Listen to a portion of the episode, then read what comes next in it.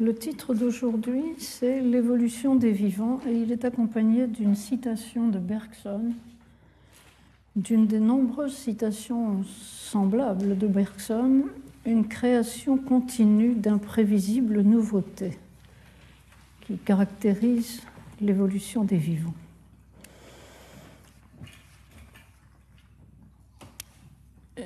Je vous ai dit il y a 15 jours que l'année 2007 sera une année Bergson où on va fêter le centième anniversaire de la publication du, du grand livre de Bergson intitulé L'évolution créatrice, dont je vous ai mis une petite citation en épigraphe ici. L'essentiel de la vie tient dans le mouvement qui la transmet. En fait, on aurait pu retenir en épigraphe aussi bien la citation du poète Ronsard que j'avais mise la dernière fois et que je n'avais pas commentée. Vous vous rappelez, le temps s'en va, le temps s'en va, madame, là, le temps non, mais nous, nous en allons. Le poète avait compris que le temps est intérieur à l'organisme vivant. Il n'est pas imposé de l'extérieur, chaque organisme a sa durée interne. C'est aussi ce que Bergson va essayer de dire. L'ouvrage L'évolution créatrice est un des ouvrages majeurs en langue française pour le sujet que je traite cette année, l'anthologie du devenir. C'est un livre qui a eu, dès sa parution, un succès considérable qui a eu deux rééditions par an. C'est le bonheur des éditeurs, ça. Deux rééditions par an pendant plus de dix ans. Et dans la bibliographie que j'ai mise à la fin du document d'aujourd'hui, j'ai indiqué que lorsque les presses universitaires de France ont repris le fonds Alcan après la Seconde Guerre mondiale, on en était à la 77e édition en 1948, 77e édition de ce livre qui avait donc pour la première fois été publié chez Alcan en 1907.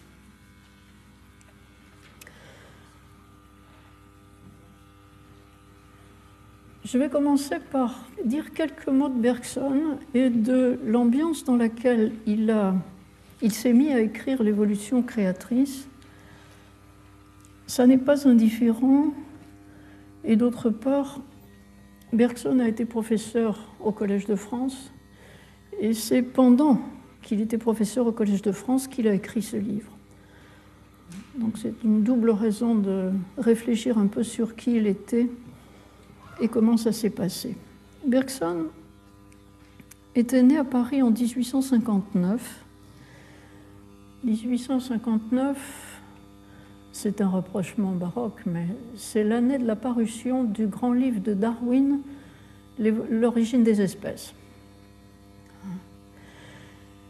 Euh, il était d'origine juive. Son père, Michel Bergson, était polonais et musicien et sa mère était anglaise. Ses parents ont vécu à Londres pendant toute une partie de l'enfance de Bergson et donc il a très tôt, en parlant avec sa mère et en vivant à Londres, euh, parlé et compris couramment l'anglais. Bergson est mort à Paris en 1941 le gouvernement de Vichy lui avait proposé d'être exempté des lois anti-juives. Bergson était alors une gloire nationale. Et Bergson avait décliné l'offre. Il avait renoncé à tous ses titres et ses honneurs. Il est mort d'une façon très discrète, presque escamotée. Il a été enterré au cimetière de Garches. Et c'est Paul Valéry qui a annoncé son décès à l'Académie française dont il était membre. 1859-1941. à cheval sur deux siècles, et professeur de philosophie au Collège de France entre 1900 et 1920, pendant 20 ans.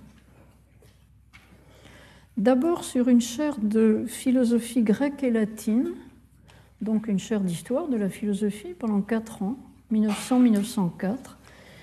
Puis, à la mort de Gabriel Tarde, il est passé sur une chaire de philosophie moderne qui lui permettait de faire moins d'histoire de la philosophie et de développer davantage sa philosophie personnelle. On dit de lui, on a gardé la mémoire, que c'était un homme très discret, d'une extrême courtoisie, qui écoutait ses auditeurs attentivement. Ça n'a pas empêché que ses cours au Collège de France ont eu une audience considérable et que le succès de son livre L'évolution créatrice l'a fait connaître non seulement des professionnels, mais aussi d'un public très large.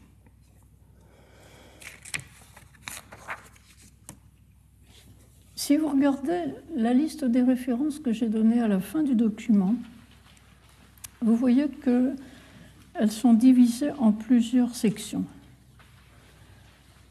Les livres écrits par Bergson lui-même sont relativement peu nombreux. Vous en avez deux avant son entrée au Collège de France qui traitent de psychologie et de rapport entre le corps et l'âme, ou l'esprit et le cerveau, si vous voulez. C'est sa thèse, sa thèse de doctorat, laissée sur les données immédiates de la conscience, publiée chez Alcan en 1889, et qui en était déjà en 1938 à sa 35e édition, pour une thèse, pas mal. Et Matière et mémoire, essai sur la relation du corps à l'esprit, paru en 1896. Pendant la durée de son enseignement au Collège de France, il a publié seulement deux grands livres, dont l'un paraît une sorte de divertissement. C'est l'année où il est élu au Collège de France, il publie un bouquin intitulé Le rire. Le rire essaie sur la signification du comique. Ce petit livre, je vais en faire grand cas parce qu'on y voit l'ébauche de sa philosophie de la vie, en réalité. Et puis, 1907, c'est l'apparition de l'évolution créatrice. Pendant, pendant la durée de son enseignement au Collège de France, qui a été abrégé, il a quitté sa chaire prématurément à 61 ans, euh, probablement en partie parce qu'il souffrait d'un rhumatisme déformant très douloureux hein, et qui lui rendait le travail pénible. Mais aussi parce qu'il avait des activités internationales euh, euh, qu'il prenait beaucoup. Encore quand il était au Collège de France, il a consenti à la publication de cet ouvrage qui s'appelle L'énergie spirituelle, essais et conférences, et qui en fait est un recueil d'articles et de conférences, car pendant la période où il enseignait au collège, il a donné un très grand nombre de conférences à l'extérieur du collège et beaucoup à l'étranger. Puis, après sa période de Collège de France, il a encore publié deux livres, dont l'un s'intitule Durée et simultanéité à propos de la théorie d'Einstein, il a d'ailleurs eu l'occasion de discuter avec Einstein lors d'une réunion de la Société française de philosophie. Et ça a été assez conflictuel. Et on considère, beaucoup de gens considèrent aujourd'hui que ce livre-là est périmé, euh, était même peut-être périmé dès sa parution. Il y a quelque chose que Bergson n'avait pas compris à la physique. Son dernier livre, Les deux sources de la morale et de la religion, paru en 1932, a beaucoup bénéficié des réflexions qu'il a faites lorsqu'il a travaillé avec la Société des Nations. Donc, euh, lorsqu'il a eu l'occasion de se frotter aux relations internationales. Et ce livre-là donne son anthropologie.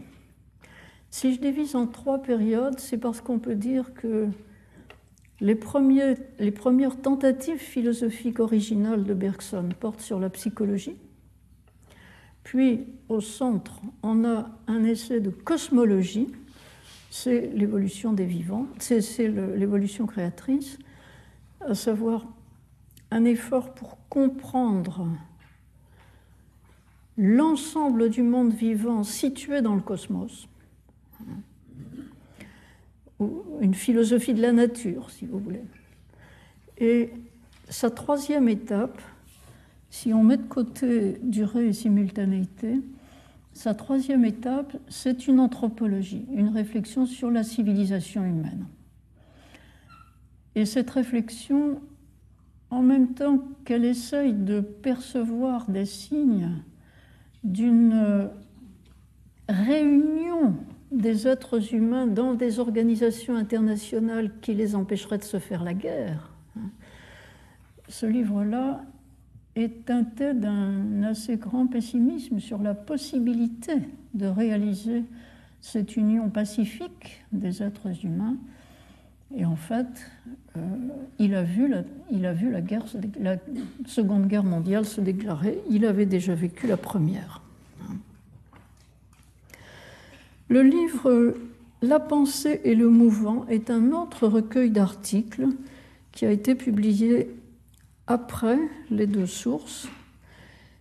Et là encore, on trouve un certain nombre de conférences. Le titre est évocateur de philosophie du devenir, hein, la pensée et le mouvant. Et je vais me servir d'un certain nombre de textes qui sont dans ce livre, La pensée et le mouvant, mais qui datent de beaucoup avant la date de parution du livre lui-même.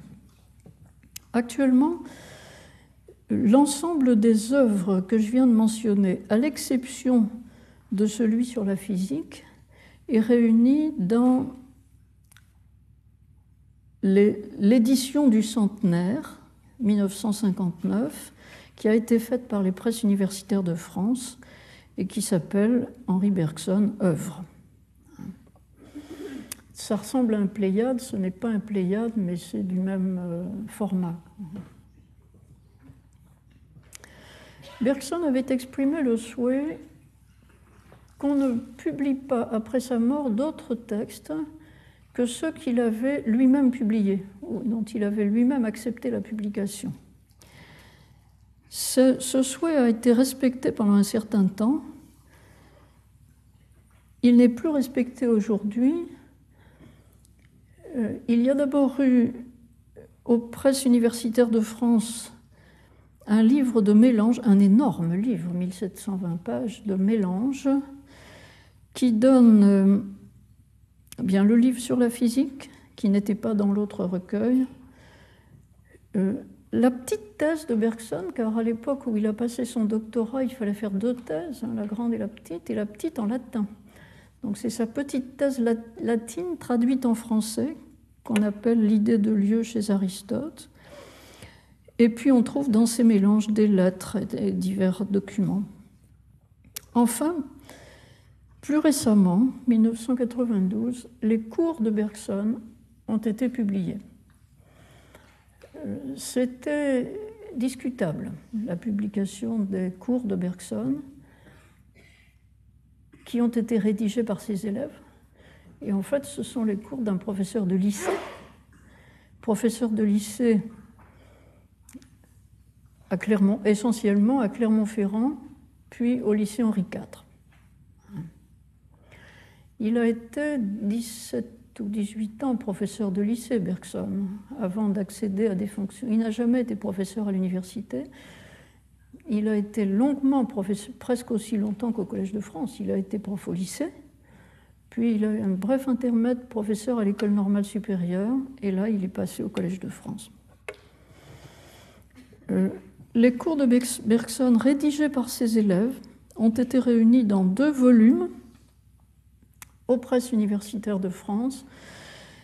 Et la personne qui a principalement initié et réalisé cette collation des notes de cours, c'est Henri Hude, qui argumente dans un livre sur Bergson, paru en parallèle en 1990, qui argumente qu'il y a un bien fondé à la publication de ces cours, même si Bergson euh, apparemment ne souhaitait pas qu'on les publie.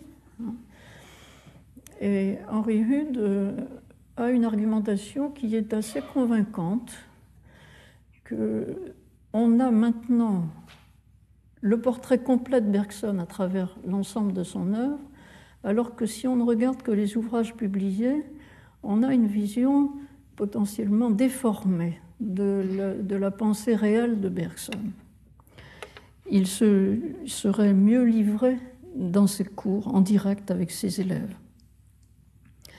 Je vais me servir aujourd'hui de l'analyse de Henri Hude, qui nous présente donc un Bergson dans son ensemble et qui éclaire l'évolution créatrice à travers les notes de cours qui préparent le livre. Et puis j'utiliserai un livre d'Yvette Conry. Madame Conry avait laissé des notes. Elle avait fait un cours et elle avait laissé des notes qui ont été éditées après sa mort, publiées après sa mort. C'est particulièrement sur le livre L'évolution créatrice, l'évolution créatrice d'Henri Bergson, investigation critique. C'est extrêmement sévère.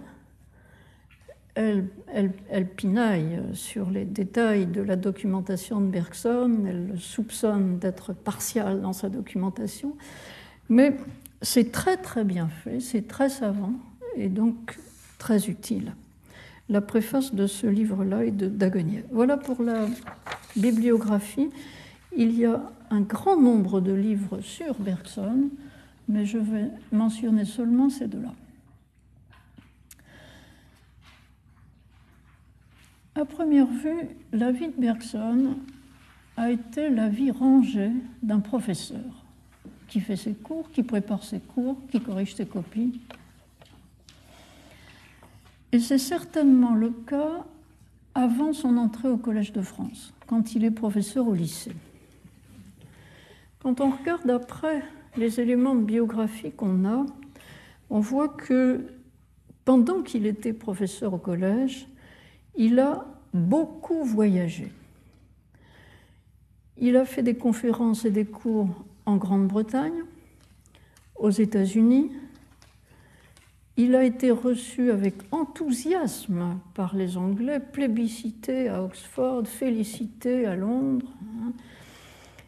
Il a fait la connaissance à Londres en 1908, donc juste après l'évolution créatrice, de William James.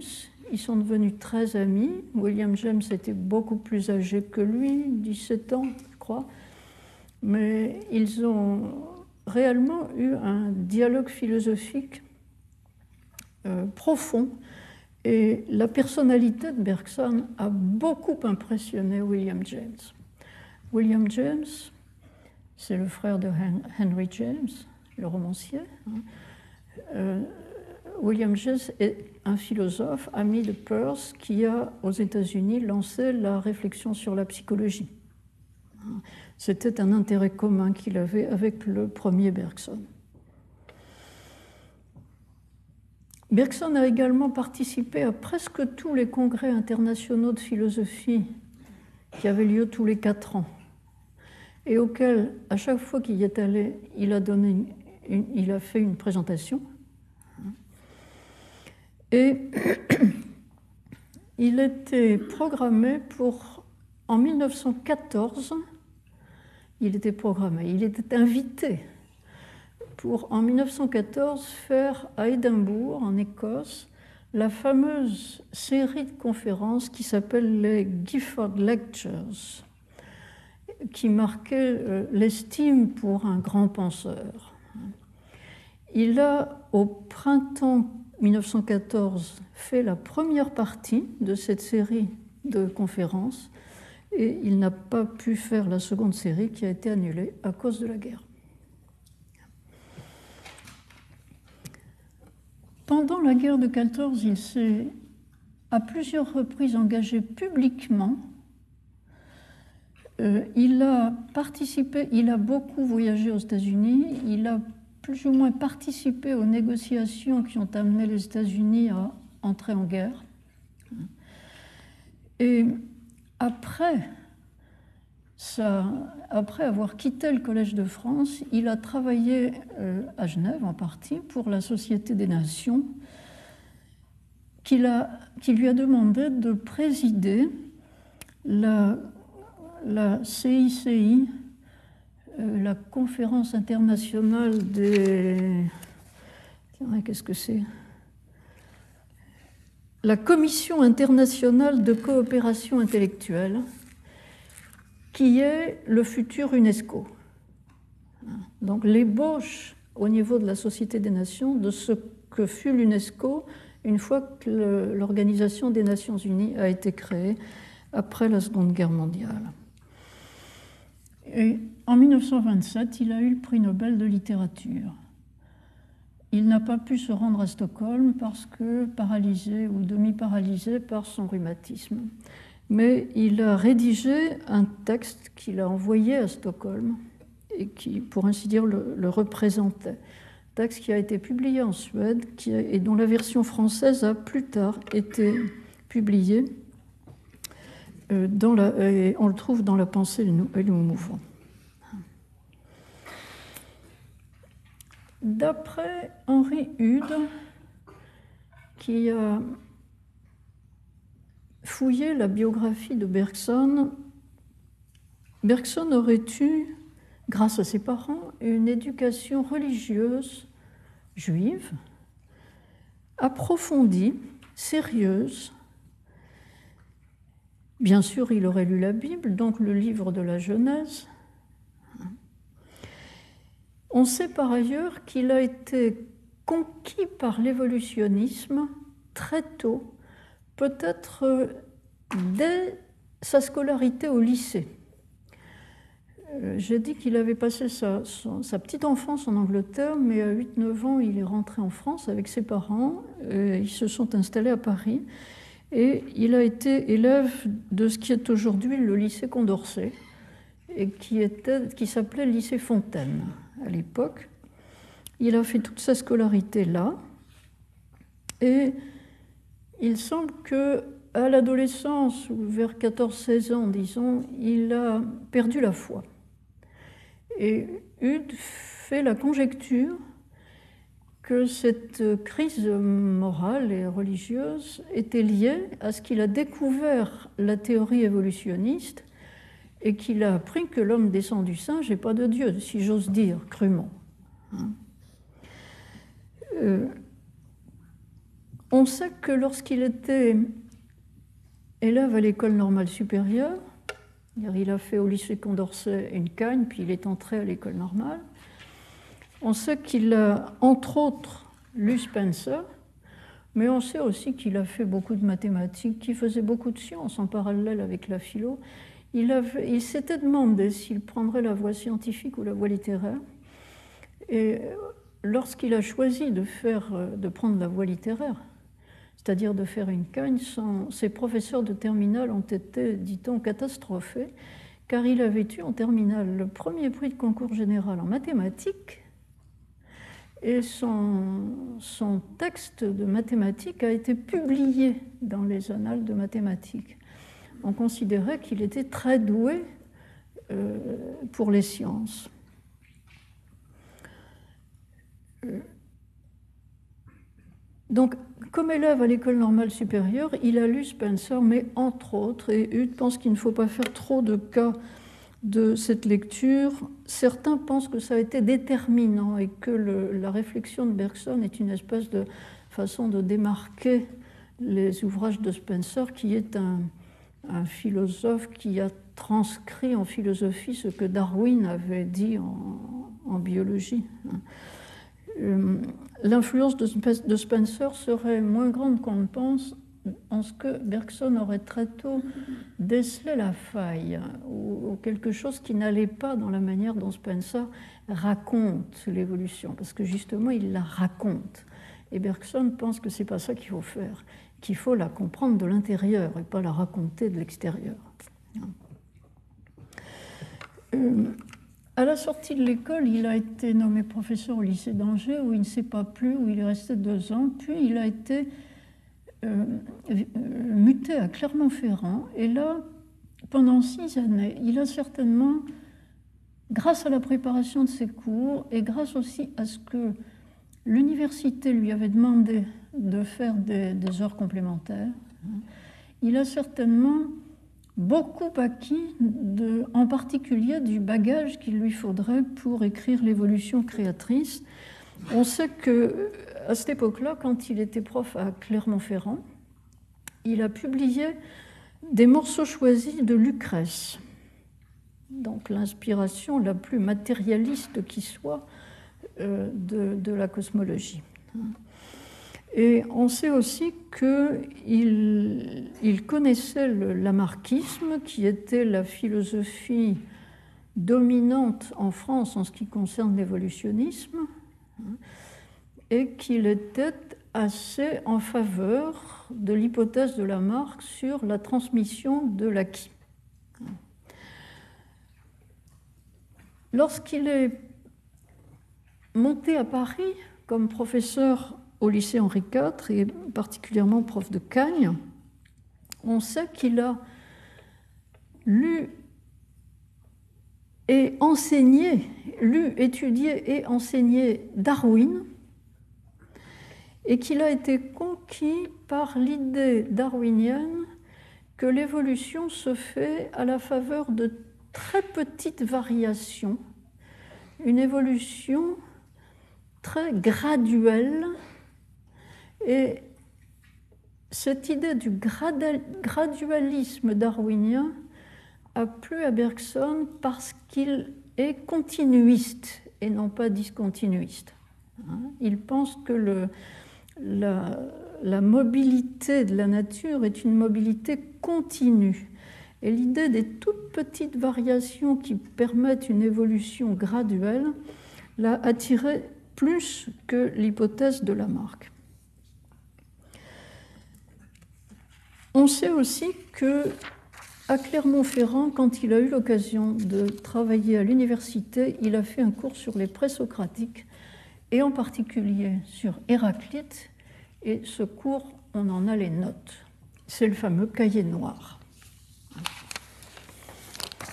Euh, le premier chapitre de l'évolution créatrice montre que au moment où il est entré au Collège de France, déjà Bergson avait appris beaucoup de biologie. Il sait ce que c'est qu'un spermatozoïde et un ovule. Il sait que la fécondation, c'est le spermatozoïde qui rentre dans l'ovule et ça fait un œuf.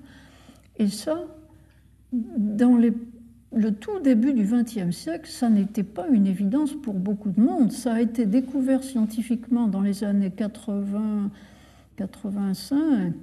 Hein. et avoir une idée claire de la fécondation, de l'embryologie, pour un philosophe autour des années 1900, c'est assez remarquable. Ça prouve qu'il avait vraiment travaillé. Euh, il a certainement aussi lu Haeckel, le biologiste et philosophe allemand qui a répandu dans les pays de langue allemande la théorie darwinienne et qui l'a étendue à une vision de la nature créatrice. Euh, il a retenu de Haeckel très probablement l'idée de l'unité généalogique de la vie terrestre. Derrière la biodiversité, il y a une unité de la vie sur la Terre et aussi l'idée de la solidarité écologique de tous les vivants. Je transcris en langage contemporain, mais c'est bien l'idée que Bergson va essayer d'exploiter de, plus tard. Maintenant, et c'est la fin de mon introduction, pourquoi un philosophe comme Bergson, qui, lorsqu'il écrit l'évolution créatrice, a plus l'expérience d'un prof de philo de lycée qu'autre chose, c'est-à-dire qu'il a, enseigné l'histoire de la philosophie, la psychologie, la morale, la métaphysique, tout ça dans l'esprit le plus traditionnel. Hein. Pourquoi est-ce qu'un philosophe comme lui, qui d'abord est nommé au Collège de France sur une chaire de philosophie grecque et latine, hein, pourquoi s'intéresse-t-il à l'évolution, à l'évolutionnisme? Eh bien, la réponse est claire dès l'introduction du livre L'évolution créatrice, c'est parce que l'intelligence humaine est un produit de l'évolution. Si on adhère à l'hypothèse évolutionniste, on se dit que l'intelligence humaine est un résultat de l'évolution. Pour étayer ce que je viens de vous dire, je vous ai donné en illustration à mon introduction trois petites citations L'une qui est tirée du cahier noir, donc des notes de cours prises euh, par quelqu'un, à l'automne 84 à Clermont-Ferrand, lors d'un probable cours à l'université qu'aurait fait Bergson sur la philosophie grecque. Dans ces notes de cours, on trouve ceci Héraclite a été frappé de l'écoulement universel des choses, de ce changement perpétuel qui aujourd'hui a si vivement frappé les partisans de la doctrine de l'évolution. Il y a tout de suite le rapprochement. Guidé par cette idée, il s'est dit que ce changement universel était peut-être plus qu'une simple qualité des choses, que c'était peut-être le plus important, le fond, l'existence même des choses. Et voilà une idée que Bergson adopte immédiatement. La mobilité, l'écoulement universel est au fond des choses. Autrement dit, si vous croyez qu'il y a une réalité substantielle, vous devez avoir des substances qui changent. Et ça, dans la pensée philosophique, c'est nouveau, c'est une audace parce que on était resté sur l'idée d'Aristote que j'ai mentionnée la dernière fois, que quand il y a changement, il y a un être substantiel qui est le substrat du changement et puis qui éprouve des changements. Mais c'est le même qui change. Tandis que là, Bergson adopte l'idée qu'il n'est plus le même quand il change, même s'il y a continuité de l'un à l'autre. C'est un changement substantiel. Ma deuxième citation est empruntée au premier chapitre de l'évolution créatrice. Je lis Tout organisme individuel, fût celui d'un homme, est un simple bourgeon qui a poussé sur le corps combiné de ses deux parents. Où commence alors, où finit le principe vital de l'individu? Cette expression de principe vital, Bergson s'en excuse lui-même. Il dit que c'est une étiquette posée sur notre ignorance. Euh, je lis de nouveau. De proche en proche, on reculera jusqu'à ses plus lointains ancêtres, on le trouvera solidaire de chacun d'eux, solidaire de cette petite masse de gelée protoplasmique qui est sans doute à la racine de l'arbre généalogique de la vie. Ça, c'est du pur Haeckel faisant corps dans une certaine mesure avec cet ancêtre primitif, il est également solidaire de tout ce qui s'en est détaché par voie de descendance divergente. En ce sens, on peut dire qu'il reste uni à la totalité des vivants par d'invisibles liens. C'est l'arbre de l'évolution, les arborescences que Haeckel a illustré par des schémas dans son grand livre sur l'évolution, hein, et qui montre qu'au départ, vous avez une cellule qui est conçue comme une masse gélatineuse informe. Hein, et sortie de cette cellule, des branches et des ramifications qui donnent l'ensemble de la diversité biologique. Ma troisième citation est tirée de l'introduction de l'évolution créatrice. L'histoire de l'évolution de la vie, si incomplète qu'elle soit encore, nous laisse déjà entrevoir comment l'intelligence s'est constituée par un progrès ininterrompu le long d'une ligne qui monte à travers la série des vertébrés jusqu'à l'homme. Elle nous montre dans la faculté de comprendre une annexe de la faculté d'agir. Dans cette phrase-là, vous avez un curieux mélange. Vous lisez que l'évolution est un progrès, que ça monte, et que le sommet de l'évolution, c'est l'homme. C'est une naïveté qui était commune à l'époque, mais pour un philosophe, on peut considérer que c'est possiblement une naïveté. Par contre, l'autre remarque, cette annexe de la faculté d'agir est sous-tendue par sa lecture de Darwin, qui a parlé de la lutte pour la vie. Lutter pour survivre exige qu'on fasse face à des exigences pratiques.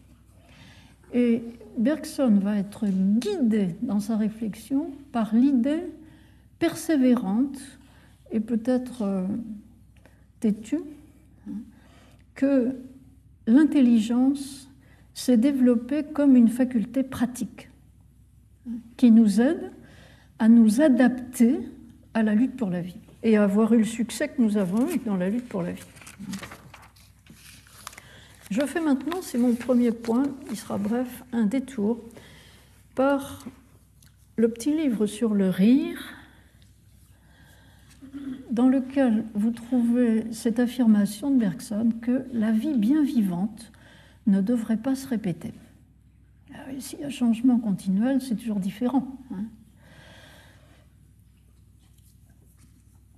Ce petit livre réunit en fait trois articles, le petit livre Le Rire, réunit trois articles qui sont, semble-t-il, des textes de conférences qu'il avait faites jadis à Clermont-Ferrand et qui ont été publiés dans la Revue de Paris en 1899. Le livre ne fait que réunir les articles et lors de la, je crois, 23e édition du livre, Bergson s'est relu et il a tenu compte d'une objection que lui avait fait M. Delage. Et il a répondu à l'objection. Il y a donc, à partir de la 23e édition, une, une annexe à la fin, une petite note à la fin. Le sujet du livre, il ne faut pas s'y tromper, n'est pas le rire. Ce n'est pas un livre sur le rire. C'est un livre sur comment on provoque le rire. Comment on fait rire? Comment s'y prennent les comiques pour faire rire?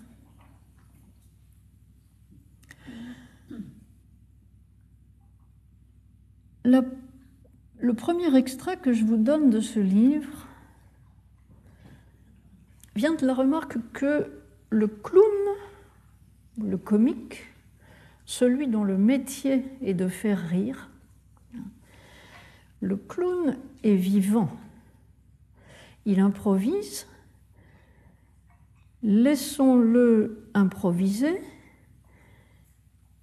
Laissons s'épanouir son talent. Et ça change tout le temps. Si le clown est vraiment drôle, il ne se répète pas, il change tout le temps. Donc, sur le vif, la vie est changement de forme. C'est ce que dit la citation, je lis. Nous ne viserons pas à enfermer la fantaisie comique dans une définition. Nous voyons en elle avant tout quelque chose de vivant. Nous la traiterons, si légère soit-elle, avec le respect qu'on doit à la vie. Nous nous bornerons à la regarder grandir et s'épanouir, De forme en forme, par gradations insensibles, elle accomplira sous nos yeux de bien singulières métamorphoses. Celui qui vous fait vraiment rire, il vous surprend par l'imprévu. Je continue à lire. Nous ne dédaignerons rien de ce que nous aurons vu. Peut-être gagnerons-nous d'ailleurs à ce contact soutenu quelque chose de plus souple qu'une définition théorique, une connaissance pratique et intime comme celle qui naît d'une longue camaraderie. La vie, vous n'essaierez pas de la définir, c'est la mauvaise approche vous essaierez d'entrer dans son intimité et de la comprendre de l'intérieur. Tout Bergson est déjà là-dedans. Le deuxième petit texte que je vous ai tiré du second chapitre ou du second article de l'ouvrage Le Rire oppose le vivant au mécanique. Et cela nous renvoie je ne vais peut-être pas le lire entièrement parce que cet extrait est un petit peu long, mais vous voyez à la fin de l'extrait la distinction entre le vivant et le simple mécanique. Cela renvoie à la petite note, à l'appendice final de la 23e édition, où Bergson s'efforce d'expliquer à M. Delage sa méthode. M. Delage lui a dit Vous n'avez pas donné de définition. Et Bergson dit Je ne cherche pas à classer dans un cadre général les activités des comiques. Je cherche le procédé de fabrication du comique. Ce procédé de fabrication qui me permettrait de reproduire tout en faisant autre chose, mais j'aurais compris le procédé. Bergson, très explicitement ici, dit Ma méthode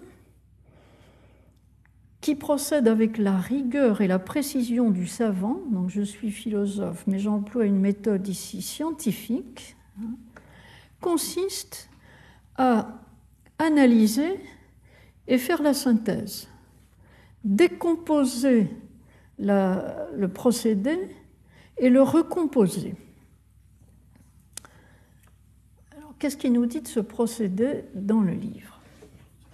Il nous dit le comique, le clown, identifie chez un vivant humain quelque chose de mécanique. C'est un orateur qui, dans le cours de son discours, dit tout le temps euh, euh, euh, euh ou bien il a un tic, euh, il fait des gestes stéréotypés, ou bien vous avez observé dans, votre entourage quelqu'un qui fait toujours la même promenade par le même chemin, hein, qui a une habitude invétérée, quelque chose de répétitif. Le comique repère ce qui, chez un vivant humain, n'est pas vivant, à savoir quelque chose de mécanique, de répétitif. Il accentue le trait, il caricature la mécanique en imitant l'autre.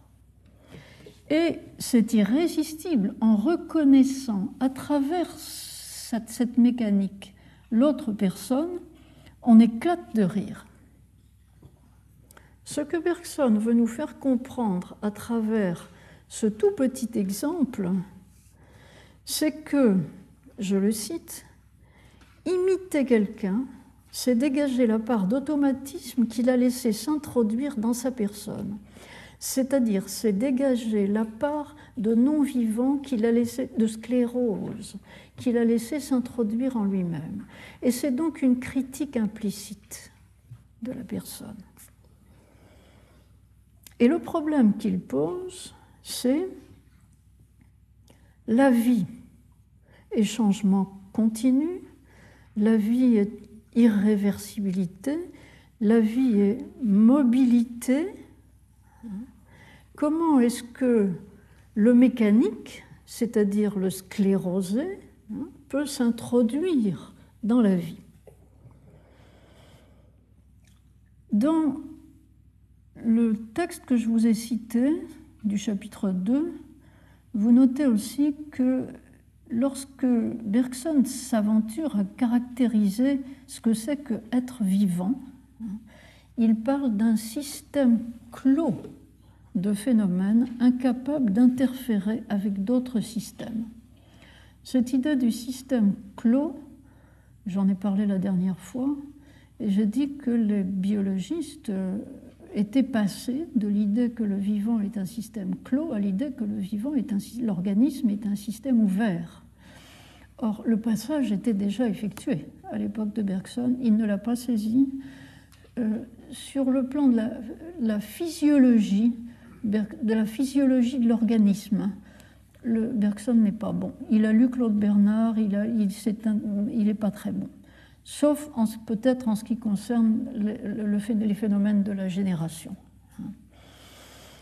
Euh, mais ce n'est pas à ça qui va s'intéresser dans l'évolution créatrice, c'est à la biologie des populations, hein, à l'évolution des espèces.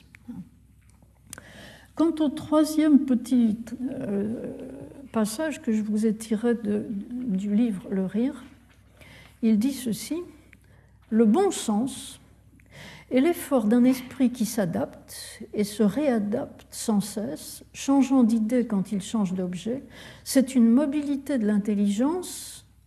Tiens, une drôle d'expression. une mobilité de l'intelligence. On avait pu comprendre que l'intelligence, au contraire, elle est du côté du mécanique. Hein. elle est pratique, elle fabrique. Hein. Euh, c'est une mobilité de l'intelligence qui se règle exactement sur la mobilité des choses. C'est la continuité mouvante de notre attention à la vie. Pour comprendre ça, il faut avoir à l'arrière-plan l'idée bergsonienne qui est, à cette époque où il écrit le rire, peu explicitée dans son travail, l'idée que la vie sociale, est un compromis.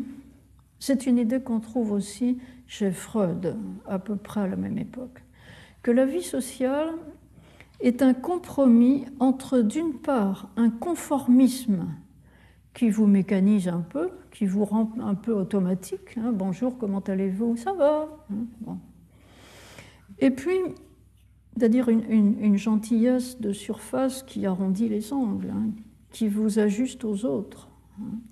Donc la vie sociale est un compromis entre un conformisme et une spontanéité disruptive, qui de temps en temps fait irruption dans le conformisme. Et le bon sens, ce qu'on appelle le bon sens, et Bergson assume certainement l'idée que le bon sens, c'est la raison cartésienne, hein, sûrement. Le bon sens, c'est ce compromis que fait l'intelligence adaptative entre la nécessité de s'adapter au changement et la nécessité en même temps d'être un peu rigide pour, être prévisible, pour euh, faciliter les rapports. Euh, l'exemple donne Bergson du manque de bon sens, c'est Don Quichotte. Don Quichotte a devant lui des, moulins à vent et il voit des géants. Et il va se battre contre les moulins à vent en croyant qu'il a affaire à des géants. Euh, le manque de bon sens dans ce cas consiste à plaquer ses idées sur la réalité, hein, projeter ses idées sur la réalité. Et c'est faire preuve de rigidité. Et cette rigidité est risible. C'est toujours la rigidité qui est risible. Mais le rire procède de l'aptitude que nous avons à démolir cette rigidité. Vu? Le, Tout l'art du comique est de lancer une impertinence car se moquer de quelqu'un, c'est impertinent, ça va contre les conventions. Hein. Et cette impertinence suscite en réponse une autre impertinence, le rire, qui fait irruption dans un réseau de conventions d'habitude plus tranquille. Et Bergson dit que le rire, à ce moment-là, nous repose de la fatigue de penser. Que le rire crée une détente qui est une dispersion. On se laisse aller. Cela, sur le plan psychologique, est tout à fait finement analysé par Bergson. Mais ce qui est intrigant dans son analyse, c'est qu'il considère que cette détente, cette dispersion est indissociable d'une chosification de l'être vivant et que ça laisse au philosophe un goût un petit peu amer, dit-il. Et il donne l'image de l'enfant au bord de la mer qui ramasse l'écume des vagues et qui s'aperçoit qu'il n'y a plus rien dans sa main. On retiendra de ce tout petit texte qui contient en germe la plupart des idées qu'on retrouve dans l'évolution créatrice développée tout au long, que la vie vivante est tension et que cette tension est fatigante. Eh oui. Alors que la retombée dans la dispersion du machinique ou de la matière est reposante en ce qu'elle nous dispense, évidemment, puisque si vous retombez dans le machinal, vous n'avez plus besoin de réfléchir. Vous vous détendez. Vous avez compris que Bergson n'est pas du tout un partisan de l'hypothèse de l'animal-machine. Hein. L'animal vivant n'est pas une machine. C'est clair et net. Je passe maintenant à mon second point, qui est le programme bergsonien. Le programme qui précède l'exécution du livre L'évolution créatrice. Ce programme, Bergson l'a écrit, publié en 1903. C'est initialement le texte auquel je fais référence et dont je vous ai donné ici quelques extraits. C'est un article intitulé Introduction à la métaphysique qui est paru dans la revue de métaphysique et de morale, que vous pouvez trouver reproduit dans La pensée et le mouvant, mais beaucoup plus tard. Hein.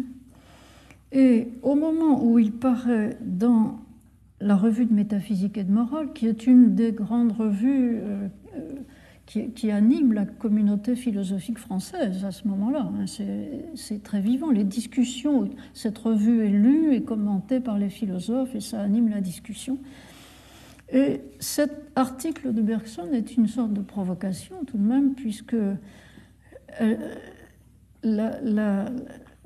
l'article consiste à dire à ses collègues philosophes toute la philosophie jusqu'ici s'est trompée de méthode, ça ne va pas du tout ce qu'on fait, il faut qu'on change de méthode, il faut qu'on travaille autrement. Oh. Euh,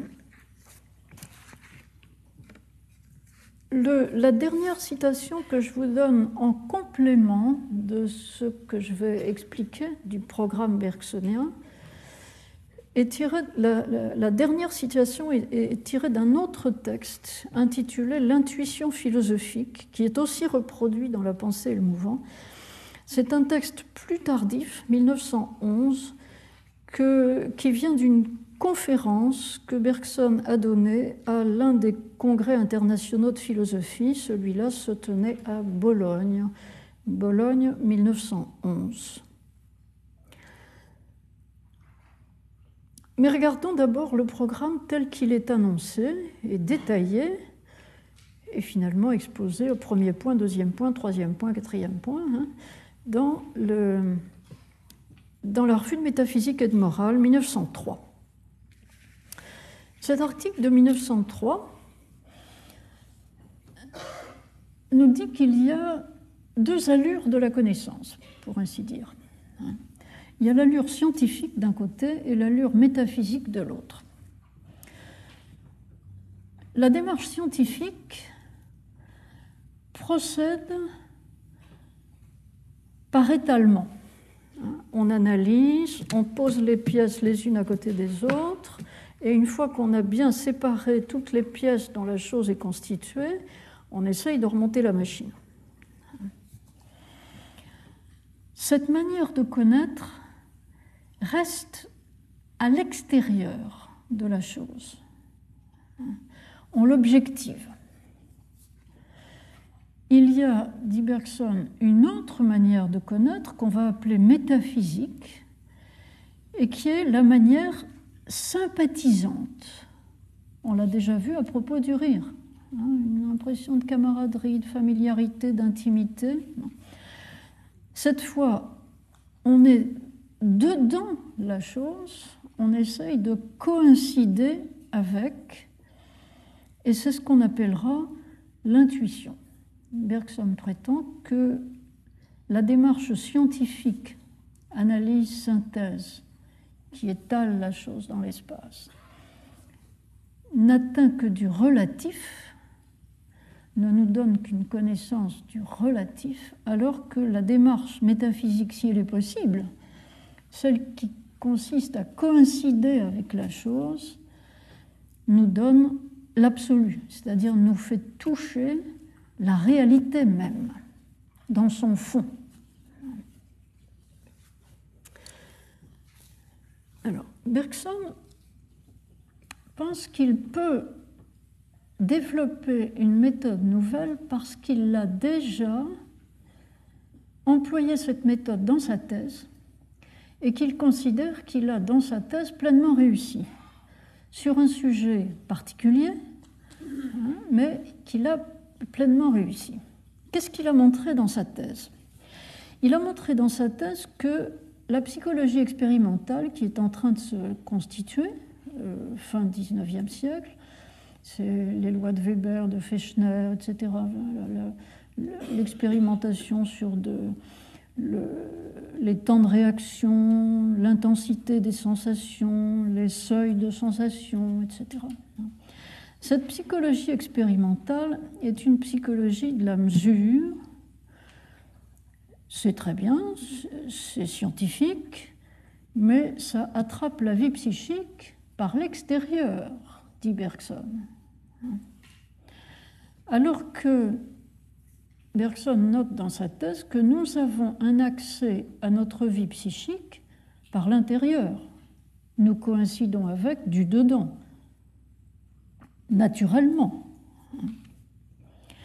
Et dans sa thèse, il prend beaucoup de soin pour démolir, fustiger une théorie de la vie psychique, qui est la théorie associationniste, qui conçoit la vie psychique comme une succession d'états psychologiques qui se tireraient l'un l'autre. Hein. Les idées s'associent entre elles, l'une tire l'autre. Cette psychologie associationniste avait essayé, qui était la psychologie de l'anglais Mill, par exemple, euh, elle avait essayé de trouver des lois de l'association des idées, ou des lois de l'association des états internes. Cette reconstruction de la vie psychique à l'aide d'états distingués dont on dit ensuite qu'ils s'enchaînent et qu'il y a des lois de leur enchaînement, ça paraît à Bergson complètement artificiel. Et il argumente dans sa thèse que euh, d'une réalité que nous pouvons certes aborder de l'extérieur, comme font les psychologues associationnistes, mais que nous pouvons aussi aborder directement en rentrant dedans, puisque c'est à l'intérieur de nous-mêmes, de cette réalité, nous devrions essayer de prendre une connaissance par l'intérieur. Donc, rentrons en nous-mêmes, laissons se dérouler le flux de nos pensées, de nos sentiments, de nos réactions, laissons se dérouler le courant de la conscience. Et nous constatons qu'il est la mobilité même. Et cette mobilité du courant de la conscience, c'est ainsi que nous fonctionnons au fond. Il a donc dans sa thèse prétendu, par ce retour à l'intérieur de soi, qu'on a la possibilité d'atteindre le fond de la vie psychique. Et il donne, il faut l'avouer, dans l'essai sur les données immédiates, les données immédiates de la conscience, hein, celles qu'on atteint directement et pas par des instruments de mesure euh, externes, il donne une magnifique description vécue de l'acte libre en gestation, de la manière dont une décision que vous allez prendre mûrit progressivement en vous-même, de façon d'ailleurs plus ou moins inconsciente, puis ça devient plus conscient, c'est nuageux au début, c'est implicite, et puis ça s'explicite. Au fil donc d'une délibération assez confuse que Bergson décrit très très bien, vous débouchez sur, à un moment donné, un acte qui vous exprime complètement, qui vous, exprime vous-même, vous-même à ce moment-là, tel que vous êtes à cet instant-là. C'est en langue plus moderne que celle de Bergson, la description de l'émergence d'un acte, l'émergence d'un acte libre, d'un acte choisi par quelqu'un. Ce que Bergson a réussi à ses yeux, et, le jury l'a approuvé, hein, il a soutenu sa thèse tout le monde était content. Ce que Bergson a réussi dans ce cas-là, il essaye maintenant de le généraliser pour préconiser une méthode philosophique, une méthode philosophique pour tous les sujets philosophiques. Et il nous dit, la vie, mais le réel tout entier, c'est une continuité d'écoulement, ça n'est pas représentable de l'extérieur par des concepts, parce que c'est toujours particulier, toujours différent, c'est concret, et avec les concepts, on perd la saveur de ce caractère euh, à la fois fuyant et concret. Hein. Ça peut être à la rigueur évoqué par des images, mais il doit y avoir un moyen de rendre compte de cette réalité fluide en s'identifiant à elle. le, premier, la première étape, si vous voulez, je vous ai reconstitué schématiquement le programme bersonien en étapes. Hein. Première étape, le réel est mobile, il vous dit, par exemple, dans son article, il n'existe pas de choses faites, mais seulement des choses qui se font, pas d'états qui se maintiennent, mais seulement des états qui changent. Le repos n'est jamais qu'apparent, ou plutôt relatif. Vous admettez, vous philosophes, qu'il n'y a pas de réalité stable. Vous admettez que tout est mobile. Deuxième étape, notre esprit, je lis la, seconde. Deuxième étape, notre esprit qui cherche des points d'appui solides a pour principale fonction dans le cours ordinaire de la vie de se représenter des états et des choses. Il prend de loin en loin des vues quasi instantanées sur la mobilité indivisée du réel. Il obtient ainsi des sensations et des idées Par là, il substitue au continu le discontinu, à la mobilité la stabilité, à la tendance en voie de changement les points fixes, qui marquent une direction du changement et de la tendance. Cette substitution est nécessaire au sens commun, au langage, à la vie pratique et même dans une certaine mesure à la science, mais la philosophie, non. La philosophie va faire autrement. Donc, deuxième étape, admettons que notre intelligence cherche des points d'appui fixes, des cadres fixes, qu'elle essaye d'enfermer la réalité dans des cadres ou dans un filet hein, qui l'emprisonne, hein. mais il faut que le philosophe se rende compte que c'est faire, je le cite, comme des enfants qui voudraient, en fermant la main, capter de la fumée. Le réel mobile fuit entre les mailles du filet, hein, puisque le filet est statique, alors que la réalité est dynamique. Alors, dans sa seconde étape, Bergson euh, euh, concède que l'approche intellectuelle ou intellectualisante de la réalité est tout à fait suffisante pour les besoins ordinaires de la vie pratique, c'est-à-dire pour l'adaptation pratique. Mais le philosophe doit reconnaître que ça manque l'essentiel. Troisième étape, je lis ma troisième extrait, on comprend que des concepts fixes puissent être extraits par notre pensée de la réalité mobile, mais il n'y a aucun moyen de reconstituer avec la fixité des concepts la mobilité du réel. Vous autres philosophes qui avez essayé de parler d'une réalité mobile avec des, idées générales, hein, vous vous êtes trompé, vous devez reconnaître que vous êtes trompé, vous n'allez pas reconstituer le réel, vous ne touchez pas le réel comme ça. Bon. Puisque ça manque l'essentiel, que faire si on est un philosophe? On peut, dit Bergson, se regarder vivre. Je le cite, citant un poète, comme un pâtre assoupi regarde l'eau couler.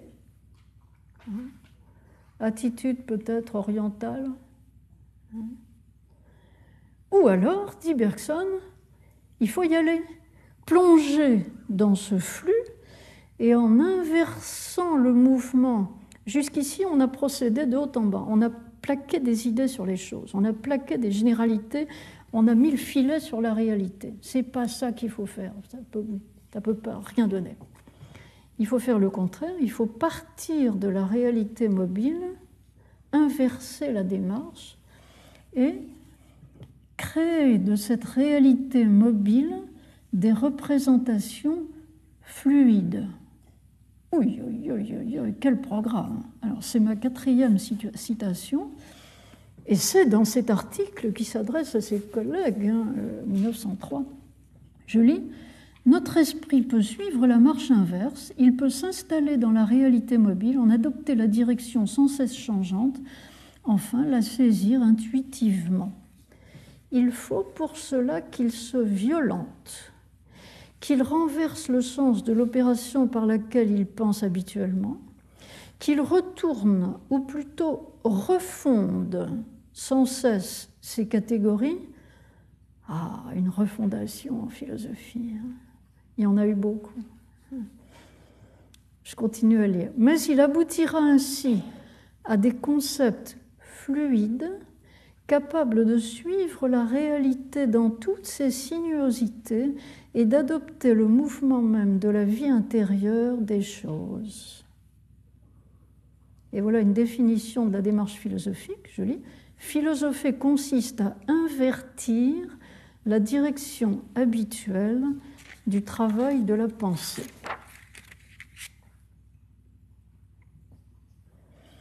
Ce que Bergson attend de cette inversion du travail de la pensée, dont il dit qu'il demande un effort aux philosophes, ce qu'il en attend, c'est une union de la métaphysique ou de la philosophie et de la science, ou si vous voulez, une complémentation de la démarche scientifique par quelque chose dont il prétend que les grands scientifiques ont tout à fait le sens, c'est-à-dire cette intuition qui, en fait, guide la démarche par l'extérieur, par le détour, l'analyse, la synthèse, hein, que, fait le scientifique.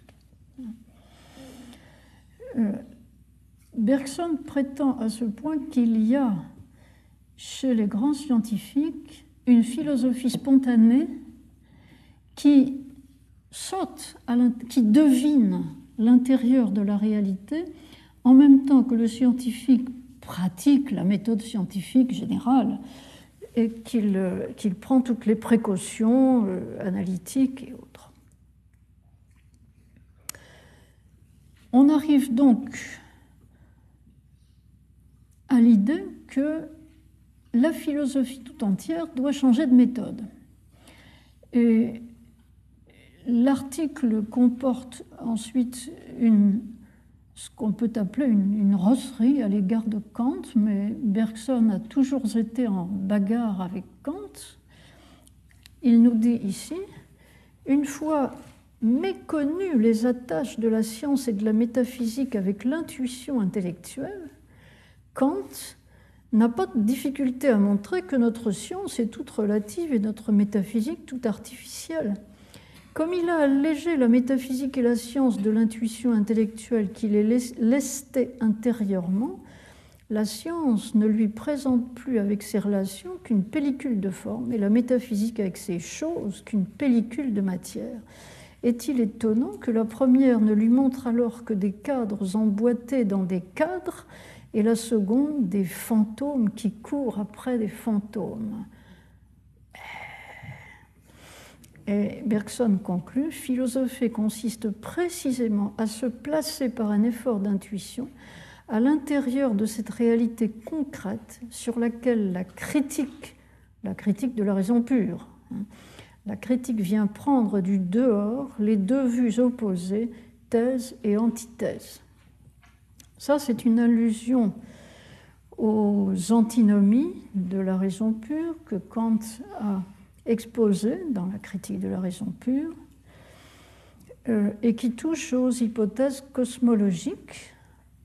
La première antinomie, c'est première hypothèse, le monde a un commencement dans le temps et il est limité dans l'espace, le monde est fini. Deuxième hypothèse, le monde est infini dans le temps et dans l'espace. Ça, c'est deux grands cadres. Hein. Ils sont contradictoires, incompatibles. Hein. Et vous ne savez pas choisir, vous n'êtes pas dedans. Hein. Vous ne savez pas où est la réalité entre les deux. Donc vous restez, vous, ne pouvez rien dire. Bergson dit, ce que Kant a manqué, c'est... Bergson, non, Kant admet que nous avons une intuition sensible, c'est-à-dire que nous percevons les choses, les couleurs, les sons, hein, nous percevons les formes par nos sens. Et que ces perceptions sensibles, qui sont la source de notre connaissance, sont ensuite élaborées par l'intelligence. Et Kant prétend que toute notre connaissance est formatée par nos facultés cognitives comme elles sont faites. Et que nous n'avons aucun moyen indépendant de nos facultés cognitives de vérifier si les choses sont réellement comme nous les voyons ou comme nous les pensons. Nous n'avons pas de ligne directe avec l'intériorité des choses, que Kant appelle la chose en soi.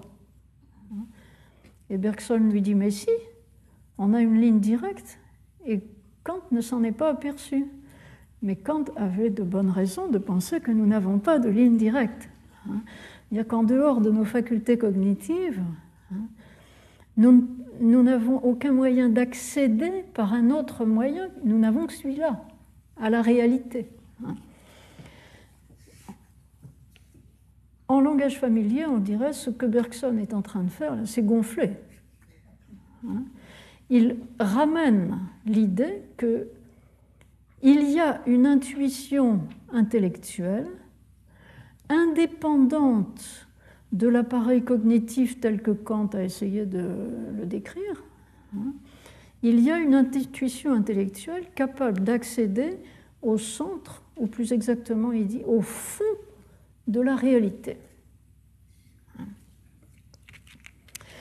Et il conclut son article en disant, mais cette faculté qu'on appelle l'intuition intellectuelle n'a rien de mystérieux. Euh, nous la pratiquons tout le temps. Et il explique que quand il prépare un livre, et il généralise à tous les auteurs, quand on prépare un livre, on étudie le sujet, on ramasse les documents, on prend plein de notes à droite et à gauche, on s'imbibe de toute la connaissance qui est répandue dans la littérature. Et puis, à un moment donné, on se dit, il faut que je me mette à écrire, et on fait un effort pour se placer au cœur du sujet, cet effort, dit Bergson, il est souvent pénible. Vous reconnaissez les thèmes, c'est toujours les mêmes thèmes, Bergson. Une tension, un effort pour se placer au cœur du sujet, et vous trouvez au fond de vous-même une impulsion qui lance votre esprit sur un chemin où tout s'organise, tout ce que vous avez étudié à droite et à gauche, appris, hein, tout s'organise et vous vous mettez à écrire votre livre. Jean Guiton avait dit, et plusieurs personnes m'ont dit, que Bergson disait que c'est comme ça qu'il a écrit l'évolution créatrice. Il a ramassé plein de données dans tous les sens, et un beau jour, il s'est concentré, il s'est mis à écrire, il a écrit tout d'un trait, d'une seule coulée, aurait-il dit, comme dans un rêve. Chic. il ne le dit pas dans cet article de 1903, il l'aurait dit après coup. Hein. L'article de, 1903 dit seulement que la préparation d'un livre, ce n'est qu'un exemple, mais l'intuition métaphysique, si on veut la caractériser d'une façon un peu générale, c'est tout simplement après avoir ramassé toutes les données scientifiques disponibles et acquis avec les faits une camaraderie, faire produire en soi la fusion des données scientifiques avec le sens la camaraderie avec la réalité, hein, et cette fusion peut s'appeler, dit-il, expérience intégrale. Expérience intégrale éclairée par toutes les données scientifiques, par tout ce qu'on connaît, mais en même temps euh, soutenue par l'expérience intime de la chose. Pour essayer, comme je ne trouvais pas ça complètement éclairant, j'ai été voir euh, ce qu'il dit dans l'article L'intuition philosophique, ce qu'il dit de plus au sujet de l'intuition. Et dans cet article, il explique à nouveau assez longuement comment il fait un cours au Collège de France. Il dit J'ai fait un cours sur Berkeley. Je sais, Berkeley, c'est pas ma tasse de thé. Hein. Euh, Berkeley est un grand idéaliste qui dit que le monde réel n'existe que dans la pensée de Dieu et que nous évoluons dans la pensée de Dieu. Hein. Euh, alors, Bergson dit quand j'ai fait mon cours sur Berkeley, j'ai regardé différents aspects de la file, bien sûr. J'ai lu Berkeley, j'ai lu ce qu'on a écrit sur Berkeley, j'ai tourné autour, j'ai essayé d'expliciter tel aspect, tel autre en concept ou en image. Et puis, j'ai essayé alors de remonter vers l'idée simple où se resserrent en tension tous les aspects que j'avais étudiés en extension. Jusqu'à ce que je touche, dit-il, le centre de force qui a donné son impulsion à la doctrine de Berkeley. À ce moment-là, mon cours était fait. J'avais l'inspiration de mon cours. Il était certainement, on, dit qu'il était un très bon professeur d'histoire de la philo. Euh, plus brièvement, dans cet article sur l'intuition philosophique, il parle du rapport que les philosophes ont aux sciences de leur temps. Et il dit que le travail d'un philosophe, ce n'est pas de faire la synthèse des connaissances disponibles à un moment donné, parce que c'est devenu impossible. Que le travail du philosophe, ça n'est pas non plus d'aller plus loin que les scientifiques dans la généralisation, parce que ça, c'est cuistre. Et il fait une allusion à la probabilité philosophique qui est sans doute une allusion à Cournot. Cournot, ce scientifique philosophe, qui a essayé de dire que le philosophe peut aller un peu plus loin que la réflexion scientifique et faire des conjectures qui ont ce qu'il appelle une probabilité philosophique. C'est pas ça le travail des philosophes, dit Bergson. Son travail est un travail d'intériorisation. Alors, si on veut être méchant, on dit un travail de psychologisation, hein. un travail d'intériorisation. Euh, les scientifiques n'ont jamais le temps de faire ce travail d'intériorisation, dit-il. Le travail des scientifiques a quelque chose de hâtif parce qu'il vise le résultat ils, se souviennent toujours du commandement de Francis Bacon qu'il faut euh, obéir à la nature pour la commander. Euh, le philosophe, nous dit Bergson, je le cite, n'obéit ni ne commande. Il cherche à sympathiser. Voilà de nouveau le mot sympathie. Mais lui dira-t-on, si vous pouvez sympathiser avec vous-même à l'intérieur de vous-même, d'accord, on comprend. Mais on ne peut pas sympathiser avec des molécules chimiques ou avec les dinosaures. On n'est pas dedans. Erreur, répond Bergson. Ah, voilà qui nous met sur le chemin de sa démarche dans l'évolution créatrice. Je le cite. La matière et la vie qui remplissent le monde sont aussi bien en nous les forces qui travaillent en toutes choses, nous les sentons en nous. Quel que soit l'essence intime de ce qui est et de ce qui se fait, nous en sommes. Descendons alors à l'intérieur de nous-mêmes, plus profond sera le point que nous aurons touché, plus forte sera la poussée qui nous renverra à la surface. L'intuition philosophique est ce contact, la philosophie est cet élan. L'intuition intellectuelle ne se trouve donc pas en allant vers la chose, mais en rentrant en soi-même parce que la chose est aussi dedans.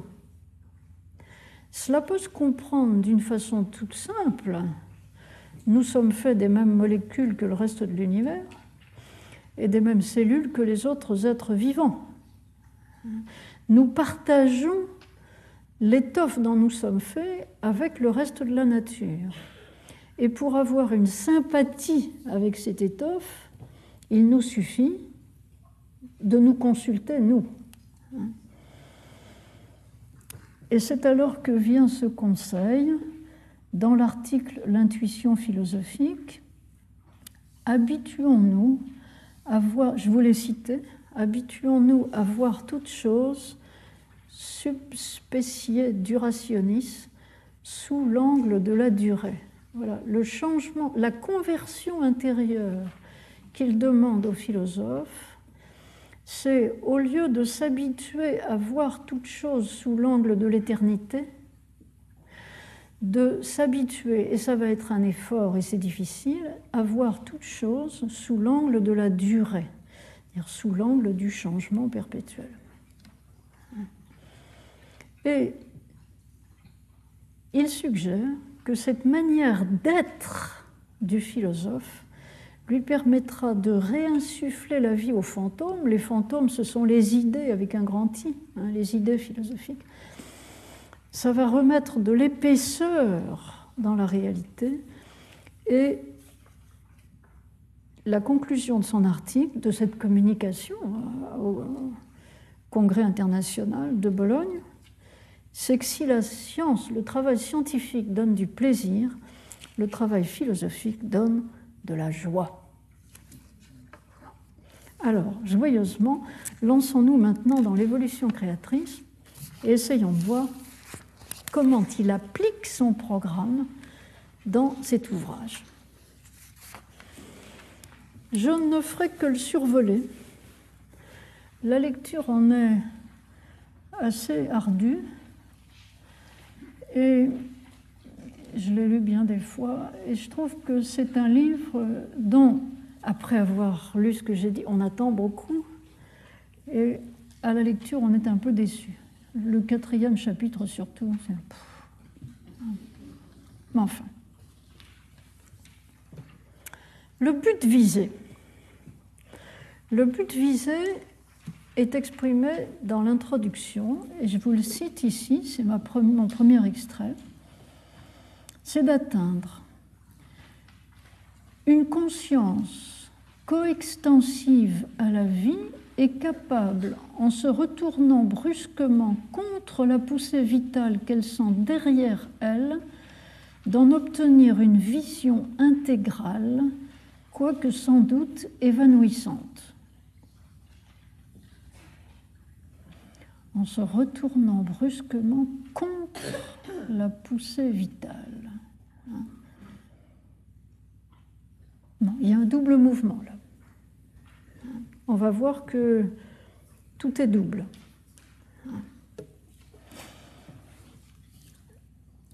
Le départ de l'aventure dans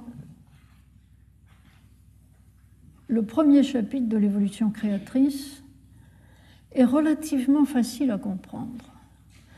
Le départ de l'aventure, qui, je l'ai dit tout à l'heure, a commencé dans une sorte d'allégresse inspirée. Bergson s'est mis à rédiger d'un seul trait.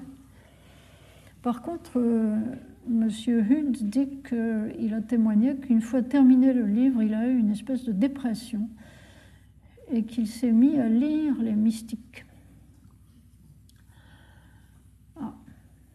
On n'en est pas encore là, on n'en est qu'au début du chemin.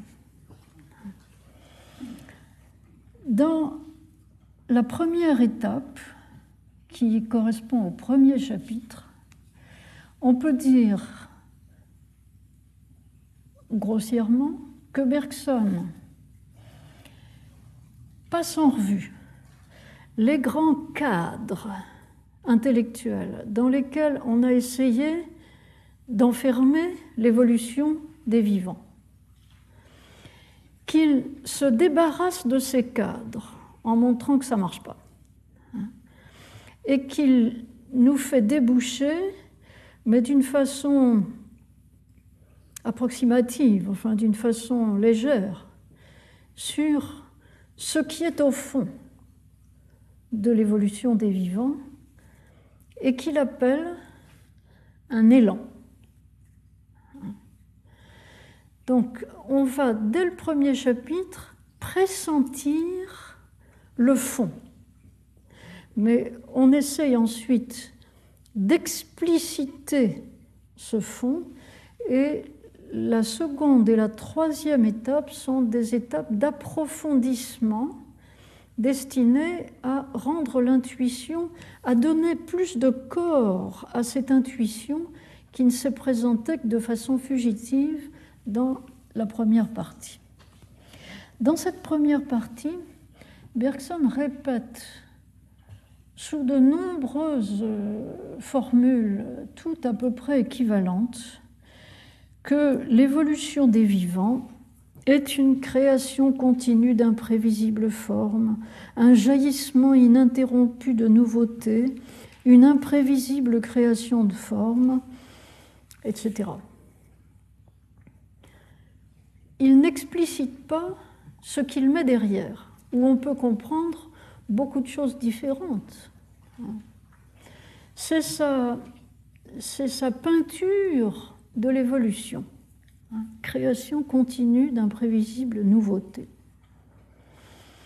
La seule chose un peu substantielle qu'il nous dise pour nous faire comprendre ce qu'il entend par cette création continue, c'est que, je le cite, la durée réelle est celle qui mord sur les choses et qui laisse l'empreinte de sa dent. Fin de citation. Donc la durée, une chose qui dure, c'est une chose qui ne reste pas la même jusqu'au fond. Hein. La durée mord sur les choses. C'est une durée substantielle. Quels sont les cadres les, outils de l'intelligence dans lesquels on a essayé d'enfermer ou de, concevoir l'évolution des vivants. Bien, Bergson commence, si vous voulez, quelles sont les explications scientifiques disponibles de l'évolution des vivants. Bergson commence par renvoyer dos à dos deux grandes théories, mécanisme, finalisme, je dis, on l'a déjà vu, qu'il n'est pas partisan de la théorie de l'animal-machine et il, pense qu'on ne peut rien comprendre à l'évolution des vivants si on commence par dire que les vivants sont des machines, que la vie démonte et remonte, hein, et qu'elle en fait des nouveaux avec les pièces des anciens. On élimine ça. Le changement est continu. Il y a continuité. Le finalisme est un peu plus difficile à éliminer. Les finalistes disent que tout est programmé dès le début, tout est préformé dans l'évolution des vivants, tout est préformé dès le départ. C'est ce que Leibniz avait essayé de, dire d'une certaine manière, hein, qu'il y a un programme et qu'après le, le, développement ne fait qu'expliciter le programme. Cette idée d'un programme est d'ailleurs restée programme génétique, tout ça. Hein. Euh, Bergson élimine l'idée qu'il y ait un programme, puisque s'il y avait un programme, ce ne serait pas imprévisible. Or, il a caractérisé la durée évolutive comme imprévisible. Hein. Vous me direz, mais il a des idées toutes faites a priori, puis il les plaque sur la... Ben oui, je regrette, mais c'est un peu ça quand même c'est une mobilité permanente et donc ce n'est pas programmé. Alors, théorie plus sérieuse et plus récente, parce que le mécanisme et finalement c'est très ancien, théorie plus sérieuse et plus récente, les théories de l'adaptation. L'évolution des vivants est liée à un effort que les vivants ont fait pour s'adapter à des milieux différents, à des changements climatiques, à ci, à ça, et pour continuer de vivre. Là, en utilisant quelques exemples, en particulier celui de la formation de l'œil dont, on discute beaucoup à l'époque de Bergson, euh, il examine euh, la théorie de Lamarck, celle de Darwin, celle de Weissmann, celle de De Vries. Il a lu énormément d'auteurs, y compris des auteurs récents. Il connaît la découverte par De Vries du phénomène des mutations. Mais il passe, c'est ce que Mme Conry va lui reprocher, il passe, les mutations, c'est discontinu. Et alors ça, ça ne lui plaît pas. Hein, il préfère les petites variations de Darwin, manifestement. Hein. Et une fois éliminées toutes ces hypothèses, on tombe sur un début d'intuition de ce qui est au fond, de ce qui est derrière tout ce qu'on a essayé d'expliquer avec ces grands cadres. Qu'est-ce qu'on trouve? Euh, Aux yeux de Bergson, le fait central de la vie, c'est le phénomène de la génération, au point que Mme Conry prétend que sa théorie de l'évolution n'est qu'une embryologie prolongée. Euh, page 27, vous trouvez par exemple, la vie apparaît comme un courant qui va d'un germe à un germe par l'intermédiaire d'un organisme développé.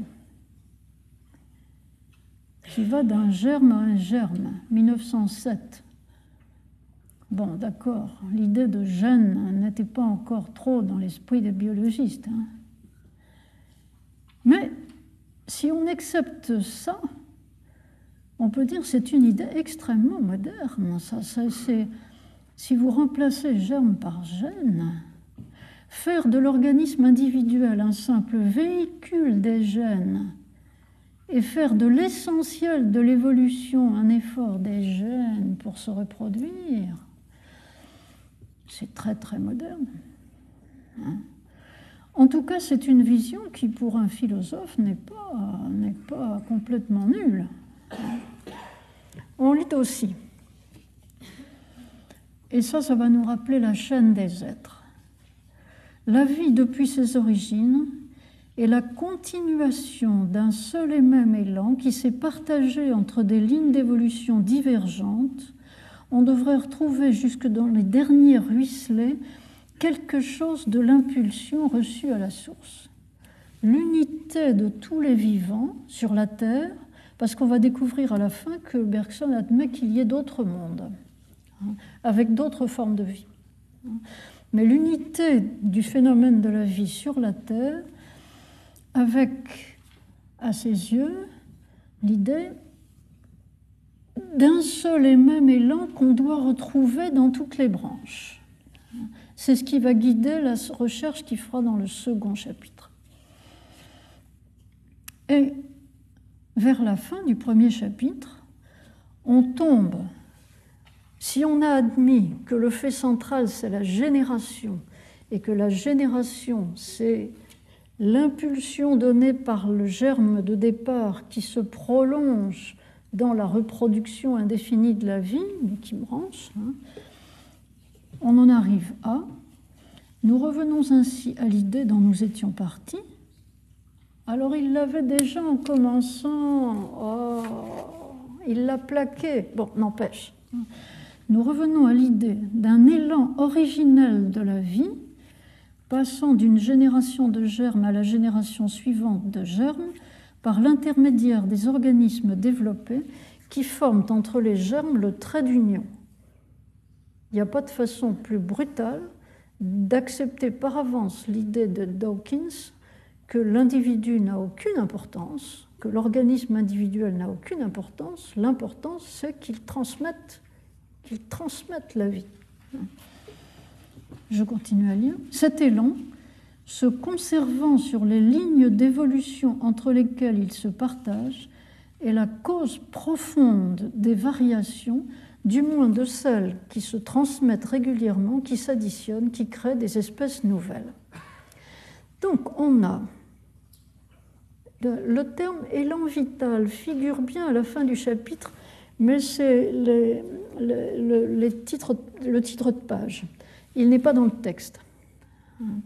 Il viendra dans le texte après. Mais le mot élan est dans le texte, élan originel, qui est ensuite transmis.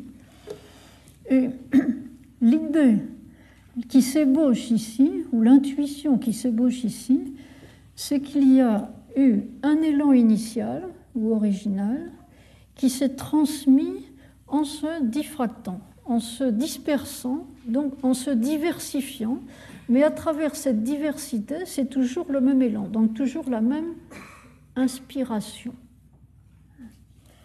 Ce qui fait que dans le second chapitre, Bergson va essayer d'enrichir son intuition en cherchant à travers les différentes branches de l'évolution les différents aspects que prend la vie qui est sorti de la même inspiration.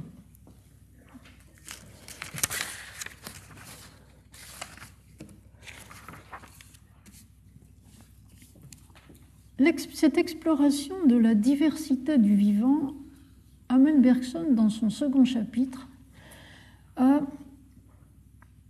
ébaucher euh, des éléments d'histoire naturelle.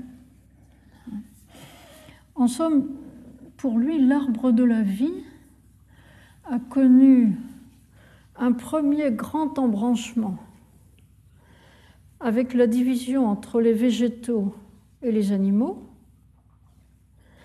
et un second grand embranchement dans la lignée animale avec la division entre animaux qui marchent à l'instinct et animaux qui marchent à l'intelligence, c'est-à-dire nous. dans cette seconde partie, ce que je vous ai retenu de l'itinéraire bergsonien, c'est d'abord l'apparition, au début de la seconde partie, du second chapitre, d'une nouvelle image, l'image de l'obus qui éclate. Nous avons l'image du germe originel qui se transmet, mais nous avons maintenant l'image tout de même plus détonnante hein, d'un obus. Quand l'obus éclate, sa fragmentation particulière s'explique tout à la fois par la force explosive de la poudre qu'il renferme et par la résistance que le métal y oppose. Ainsi pour la fragmentation de la vie en individus et en espèces. Elle tient, croyons-nous, à deux séries de causes. La résistance que la vie éprouve de la part de la matière brute, et la force explosive due à un équilibre instable de tendance que la vie porte en elle. On apprend ici que cet élan est une force explosive, qu'il y a une lutte pour la vie, ça c'est Darwin, mais qui est à comprendre comme un combat entre la force explosive qui essaye de se transmettre hein, et la matière qui résiste à cet élan, on voit aussi que cette force explosive est due à un équilibre instable de tendance. Donc l'élan, l'élan n'est pas un. L'élan est instable et il est complexe. Lorsque des biologistes contemporains de Bergson ont lu ça, par exemple Félix Le Dantec, Le Dantec a dit Mais moi j'ai dit la même chose depuis longtemps. Le Dantec avait écrit un livre qui s'appelle La lutte universelle, la lutte pour la vie. Donc certains ont trouvé que Bergson ne disait rien de neuf. D'autres ont trouvé que cette notion d'un élan qui est un équilibre instable de tendance et qui se bat contre la matière, c'est pas tout à fait la lutte pour la vie telle que, qui, qui est la lutte entre les organismes, telle que Darwin la conçoit. Cet élan, qui est donc cette fois explosif et complexe, Bergson hasarde une explication de la manière dont il s'est divisé entre les animaux et les plantes. Je lis Le même élan qui a porté l'animal à se donner des nerfs et des centres nerveux a dû aboutir dans la plante à la fonction chlorophyllienne. Ça alors La séparation entre les plantes et les animaux, avec le même élan, donc ayant la même signification profonde, au fond. Hein. D'un côté, les plantes, fonction chlorophyllienne, mais qu'est-ce que c'est que la fonction chlorophyllienne Ça consiste à emmagasiner de l'énergie. Hein. Et de l'autre côté, les nerfs et les centres nerveux. Eh bien oui, ça consiste à dépenser de l'énergie. Voilà ce qu'il y a au fond.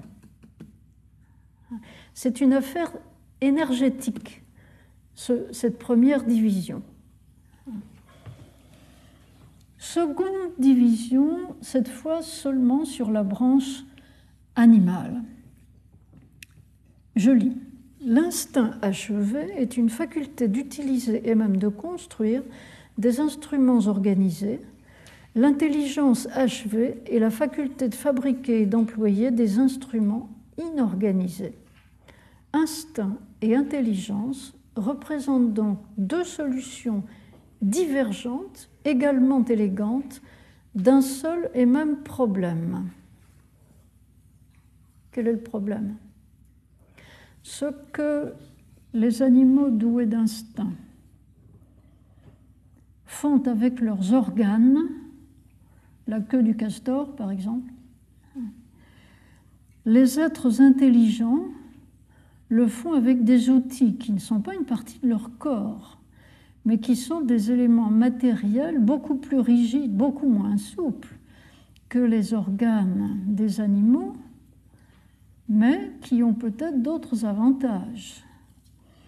Qu'est-ce que permettent d'un côté ces instruments organisés, de l'autre ces instruments inorganisés, d'agir sur la matière.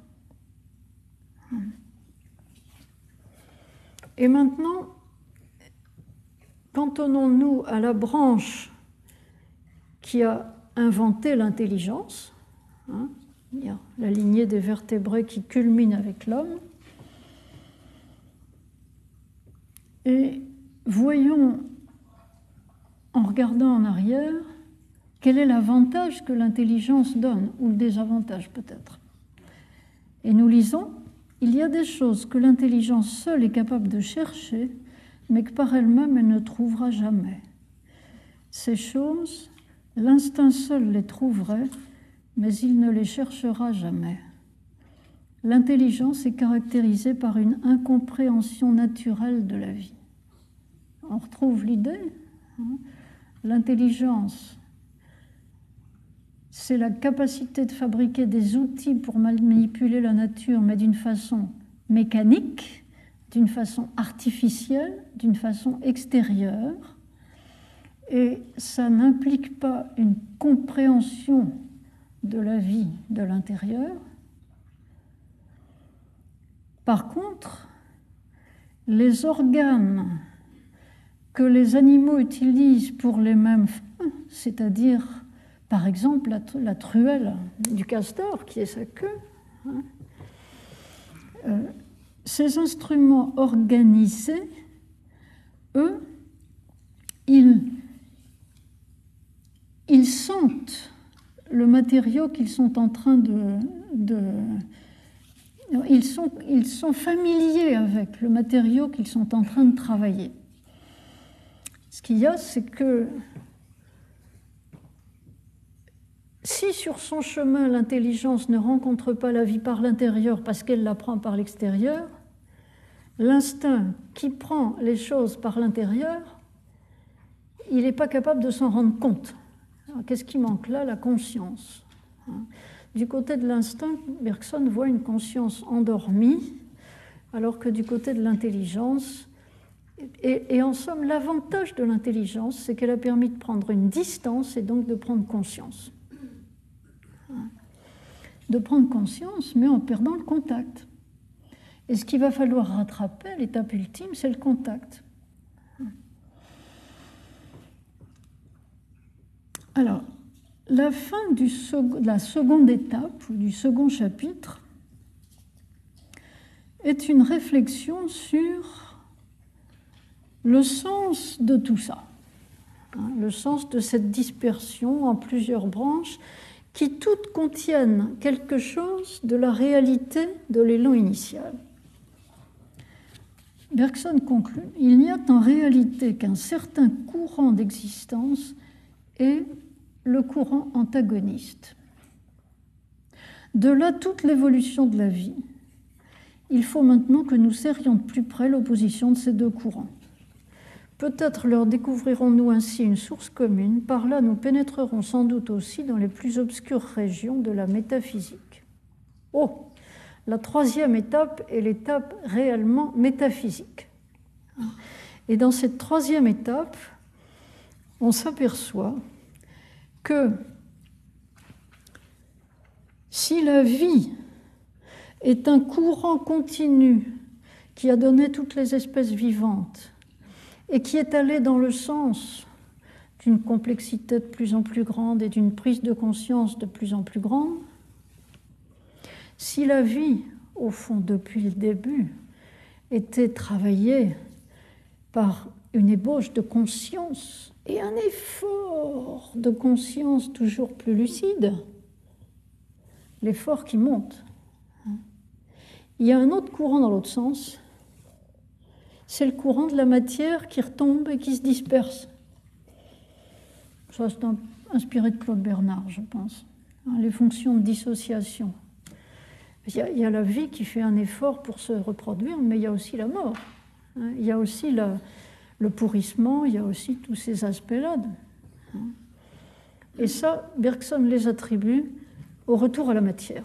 Ça retombe dans la matière, et la matière, c'est une tendance à l'inertie et à la dispersion. C'est ce qu'essaye d'analyser la troisième partie, ou la troisième grande étape du programme bergsonien, d'avoir une cosmologie, c'est-à-dire une idée de l'univers.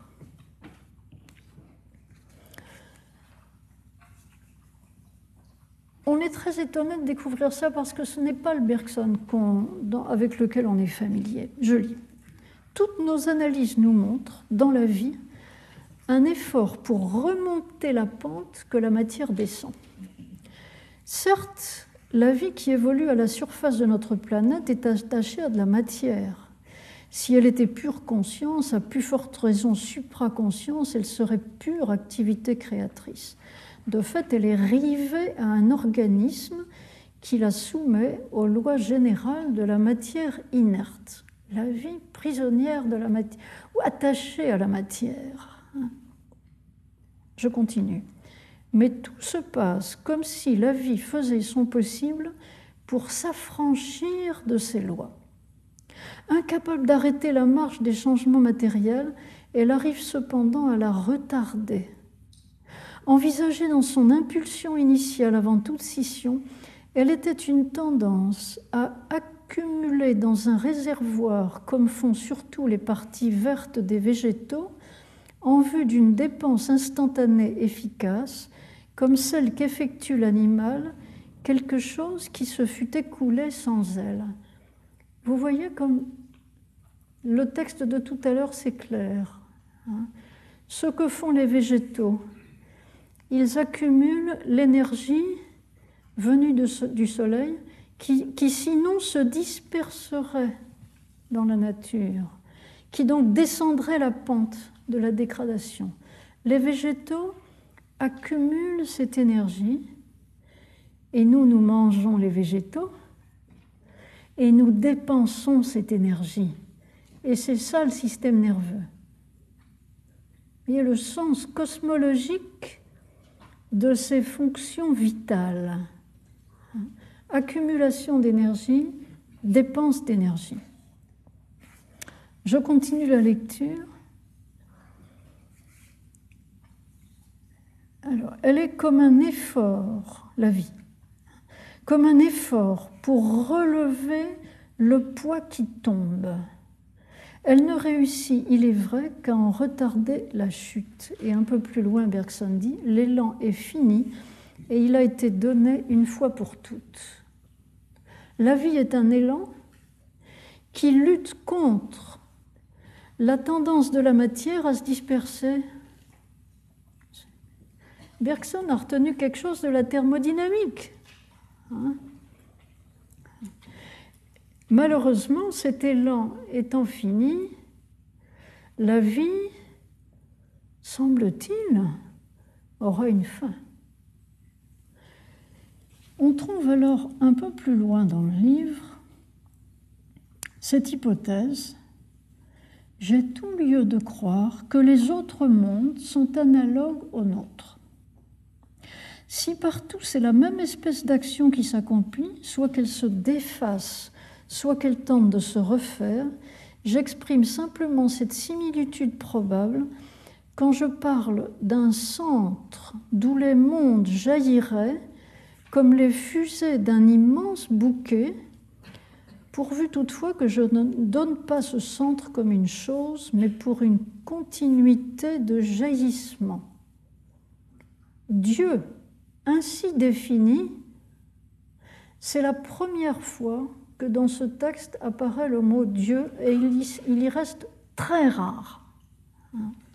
Dieu ainsi défini n'a rien de tout fait. Il est vie incessante, action, liberté. La création ainsi conçue n'est pas un mystère, nous l'expérimentons en nous dès que nous agissons librement. Qu'est-ce qu'on comprend? Dieu est celui qui lance l'impulsion, c'est-à-dire qui donne l'élan originel. Il ne le donne pas qu'une fois, il le donne plusieurs fois dans plusieurs directions, hein, créant plusieurs mondes éventuellement. Et à chaque fois, l'élan donné est fini, mais c'est un vrai élan créateur. Il y a donc dans plusieurs directions, dans plusieurs mondes, des épopées d'élan créateur qui luttent contre la dispersion inhérente à la matière. Quel est le rapport de Dieu et de la matière? Ude laisse entendre que c'est le rapport entre Dieu et le mal chez Bergson. Mais ça, mystère. On en arrive à la quatrième partie pour laquelle je ne mentionnerai pas la critique de tous les philosophes avant Bergson, une critique impitoyable et un peu légère tout de même de la part de notre auteur. Hein. Je n'en ai retenu que ceci, je lis, matière ou esprit, la réalité nous, est apparue comme un perpétuel devenir, elle se fait ou elle se défait, mais elle n'est jamais quelque chose de fait. Telle est l'intuition que nous avons de l'esprit quand nous écartons le voile qui s'interpose entre notre conscience et nous. Qu'est-ce que c'est que ce voile? Est-ce que c'est le voile de Schopenhauer? Est-ce que est-ce que l'élan vital de Bergson, c'est le vouloir vivre de Schopenhauer? Bergson a dit non. Non, non, il a dit Bergson. Le Schopenhauer, c'est un concept vide, a dit Bergson. Moi, mon élan vital, c'est concret, c'est la durée concrète. Hein. Alors, qu'est-ce que c'est que ce voile? Eh bien, ce voile qui empêche l'accès à l'intuition, c'est le souci que nous avons de nous adapter à la vie pratique. Hein, le, souci de l'adaptation, hein, qui nous empêche de prendre le temps d'intuitionner les choses au fond. Hein. je continue la lecture de ce passage.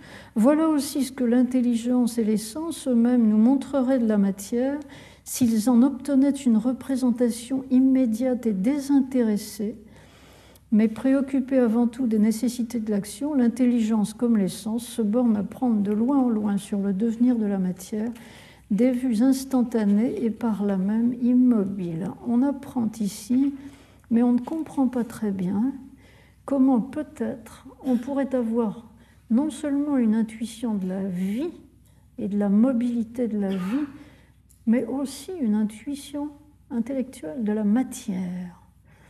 Mais ça, je ne peux pas le développer. Je, ne pense pas qu'on puisse à partir de ce que Bergson a donné. Conclusion. Je dis de cette aventure, de l'accomplissement de ce programme, Bergson est sorti moulu, épuisé et peut-être euh, découragé, on dirait maintenant déprimé, un peu, momentanément.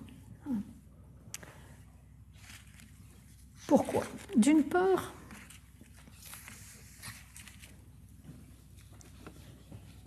ce qu'il a dit n'est pas complètement transparent. On peut se demander, et on a pu euh, l'accuser de, on peut se demander si sa doctrine est un panthéisme, un spiritualisme, un matérialisme émergentiste. Dans chaque cas, c'est une hypothèse qui a été faite. Euh, les catholiques, au premier abord, quand ils ont lu ça, ont dit Oh, c'est du panthéisme, c'est Dieu, qui se fait au fur et à mesure. Vous savez, il y a eu une discussion dans la revue Études entre Bergson et des, représentants de, la foi catholique. Les trois premiers grands livres de Bergson, y compris celui-ci, ont été mis à l'index par le Vatican en 1914. Donc, panthéiste. Un Dieu qui se fait, un Dieu qui est immanent à la réalité et qui se fait au fur et à mesure. C'est une idée qui a plu à beaucoup de gens, par ailleurs, hein, mais déplu à l'Église. Hugues pense que c'est complètement faux euh, de dire que c'est du panthéisme. Euh, euh, je vous ai cité Hude. Quand Bergson nous dit que Dieu n'a rien de tout fait, on a l'impression à lire que Dieu est en construction et en reconstruction perpétuelle, mais c'est un contresens. Hude prétend, à lire les cours de Bergson et l'ensemble des œuvres, que Bergson a toujours conservé la conviction de l'existence d'un Dieu créateur qui est au-dessus de la création, indépendant de la création, et qui n'est pas un Dieu en devenir. Je ne sais pas si on peut choisir à lire Bergson lui-même. Est-ce que c'est un spiritualisme? Ce qui anime la vie, c'est la conscience. Alors la conscience, l'esprit, Bergson est un affreux spiritualiste. Beaucoup d'éminents membres de l'éducation nationale qui se prévalent d'être des libres penseurs se sont longtemps moqués de Bergson pour cette raison et ont eu honte même de dire qu'ils le lisaient. Hein, lire Bergson, pour certains, c'était fraterniser avec un spiritualisme complètement décadent. Quant au matérialisme émergentiste, c'est une interprétation qui a encore cours aujourd'hui. Et en tout cas, l'école émergentiste anglaise, qui s'est développée euh, dans les années 25-30, euh, en particulier euh, avec Samuel Alexander, hein, et ensuite Lloyd Morgan, C.D. Brown, cette école émergentiste a toujours reconnu Bergson comme son grand ancêtre, son, admiration, celui qui avait fait le mieux dans le genre. Madame Conry, alors je Bergson se critiquait lui-même, je vous ai donné une petite citation qui a été rapportée euh, par Madame Conry d'après un autre livre Bergson aurait avoué à quelqu'un que le temps de l'évolution créatrice ne colle pas avec le temps des données immédiates de la conscience. Il s'est rendu compte lui-même qu'il y avait une incohérence dans la manière dont il parle de la durée dans, les deux livres, alors que c'est censé être la même durée. Hein, simplement une généralisation dans le second de ce qu'il avait dit dans la première.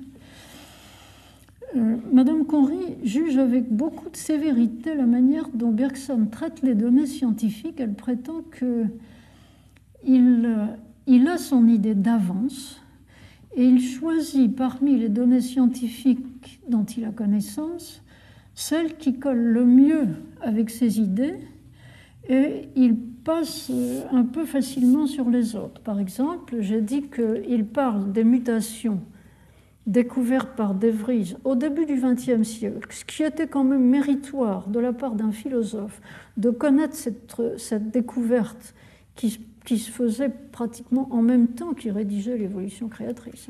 Hein. Mais il en parle pour dire oh, finalement on n'en sait rien. Est-ce que c'est Darwin qui a raison? Est-ce que c'est De Vries? Moi je préfère Darwin. Bon. Hein. Euh, Madame Conry est aussi très sévère avec la manière dont Bergson use de métaphores ou d'images pour exprimer des idées floues et la façon dont il euh, s'appuie sur l'illusion cinématographique pour dire que le travail de l'intelligence consiste à rétablir la continuité avec des images discontinues. En fait, Bergson s'en est expliqué lui-même et je crois qu'il a connu, avant de connaître le cinématographe, qui est les Frères Lumière, c'est le début du XXe siècle, hein, euh, avant de connaître le cinématographe, il a euh, travaillé, il, a connu Marais, qui avait un laboratoire au Collège de France. Or, Marais avait développé un procédé qui s'appelle la chronophotographie et qui permet, avec des vues instantanées de divers moments du mouvement, de déployer le mouvement. Et il avait essayé de mettre le mouvement en mouvement, c'est-à-dire de faire du cinéma avant le cinéma, mais ça marchait mal, son, mécanisme marchait mal. Je suppose que Bergson n'a pas pu l'ignorer. Marais est mort en 1904. Bergson est au Collège de France depuis 1900. Certes, le laboratoire de Marais est au Bois de Boulogne, et pas ici, mais tout de même. Je pense qu'il a, il s'est inspiré de ça. Euh, Madame Conry critique aussi beaucoup la manie qu'a Bergson de, tourner en rond ou de vous dire il y a un mouvement dans un sens, mais il y a aussi le mouvement dans l'autre. Et ce qu'elle lui reproche le plus, c'est de dire que l'évolution du vivant a abouti à l'intelligence, mais l'intelligence ne comprend rien à la vie. Alors à quoi ça sert de parler de l'évolution du vivant avec son intelligence, hein, puisque on aboutit à quelque chose qui ne comprend rien à la vie. Donc on n'a rien compris. Hein. Bref. Euh, au contraire, euh, Henri Hude euh, croit à la cohérence, à la grande cohérence, même à la systématicité de ce que Bergson a essayé de faire, mais il pense que cette cohérence vient de sa foi religieuse, peut-être même d'une expérience mystique qu'il a eue et qui aurait éclairé de l'intérieur l'ensemble de sa pensée. C'est seulement une conjecture. Une dit qu'on peut trouver une trace de cette expérience mystique dans la dernière page du, dernier livre, celui de 1932, hein, Les deux sources de la morale et de la religion. Il est difficile de dire oui ou non. Hein.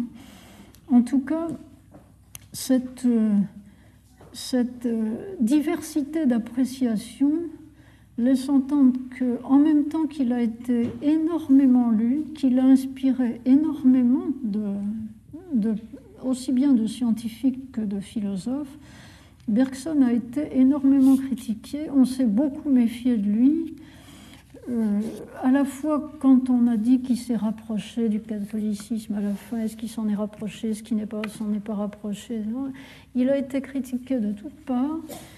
Et le fait est que il y a dans sa manière de procéder quelque chose qui est à la fois psychologiquement très très fin et même intellectuellement flou.